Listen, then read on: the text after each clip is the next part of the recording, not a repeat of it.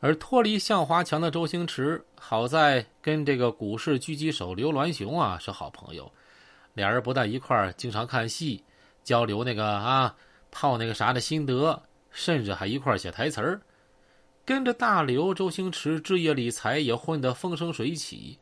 特别是于文凤到了身边之后，那更是如虎添翼啊，收入比拍电影赚的还多。有资本大佬做朋友，周星驰又成立了星辉海外有限公司，凭借《食神》等电影，继续续写影坛传奇。一九九九年，谢霆锋凭借《谢谢你的爱》，一九九九红透两岸三地，成为了炙手可热的新星。曾志伟向他抛出了橄榄枝，成为他干爹之后，一起出演电影《半支烟》。而同时呢，谢霆锋的老板杨受成正在力捧干女儿容祖儿，要求同时让她出演女一号，被曾志伟断然拒绝了。这也就算了，但是在无线担任主持人和司仪的陈百祥和曾志伟啊，以大嘴闻名，因为有一定的江湖地位，他们啥人都敢骂。毫无例外，大嘴曾志伟果然在节目中啊，公然调侃容祖儿长得丑。杨受成也只能忍气吞声，毕竟那是他的舞台，是他的工作。这吵一吵啊，说不定更火呢。可是曾某人啊，却步步紧逼，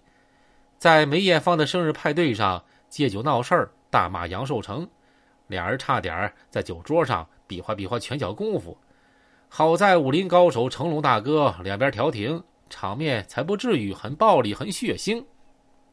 到了两千年。在金融风暴中坑爹的林间月，为了东山再起，成了环亚电影公司的大股东，召集了黎明、陈冠希等明星，摩拳擦掌，打算大干一场。要不是宗文怀找了李嘉诚和台湾宏基入股啊，嘉禾就被其吞并了。两千零一年，成龙作为第三届艺人协会会长，带头捐出五十万港元。成立了香港电影工作者总工会，想改变演员被好莱坞歧视的现状，更好维权。那一年，白龙啊曾提醒这个曾志伟有血光之灾，可曾某人不听啊，觉得自己就是大佬，在风流的路上继续狂飙。这一年七月的一天，风流成性的曾志伟到夜店鬼混，结果被小混混啊打成猪头了，缝了二十九针。为了把事儿闹大，他故意带伤出席当年的港姐大赛大司仪，成了最大焦点。有形无形之间啊，为自己的战场赢得了舆论的优势。作为好基友，陈百祥和谭咏麟当然不会坐视不管了。俩兄弟也纷纷把矛头对准了杨受成，极尽冷嘲热讽之能事，甚至还联合刘銮雄悬赏六百五十万缉拿真凶。到了八月。在风口浪尖上的杨受成啊，被香港重案组拘捕，喝了杯咖啡就出来了，这毛都没掉一根所以曾志伟依然怀恨在心，陈百祥、谭校长也心有不甘啊，战火还将继续绵延。二零零二年，林建岳投资拍摄的《无间道》横空出世，在香港影视萎靡不振之际，显得光彩夺目，一度提振了人心，所以。九十五岁的邵逸夫杀了个回马枪，和向华强一块投资十亿元建设香港电影城。可惜呀，香港电影春天已过，再也没有昔日的光辉了。那年九月，杨受成的《东周刊》爆出了当年刘嘉玲被绑架的受虐裸那个照，引发了刘嘉玲、梁朝伟二人圈中好友的强烈愤慨。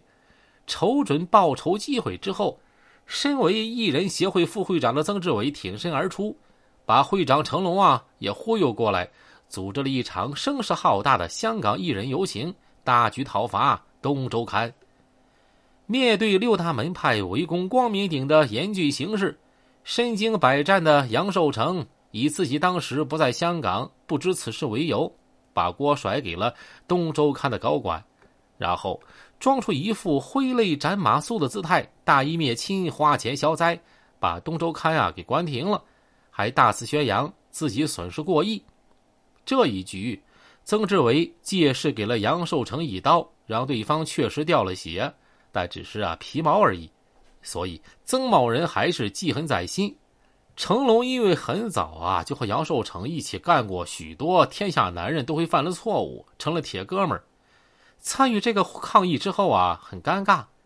但如果没参加呢，就更尴尬。那个时候，罗文患癌症住院了，他的老板就是杨寿成，所以啊，成龙大哥想去探望一下，被赶了出来。因为行销鼓励的罗文不想见亲人和挚友以外的人，但是呢，陈百祥例外。还写了张纸条，交代司机有事啊就联系他。不久，罗文就去世了。陈百祥想操持罗文的丧事儿，但是被杨寿成啊给 pass 了，所以就跟这个女星收割机刘銮雄一块搞事儿，说刘老板给了罗文家一百万，帮助他解决啊生前债务。可杨老板那边的治丧委员会矢口否认，一时间几个大佬争论不休。让罗文的丧礼啊成为双方交锋的战场，最终，杨老板花了两百万为罗文办了一个风风光光的葬礼，事情才逐渐落幕。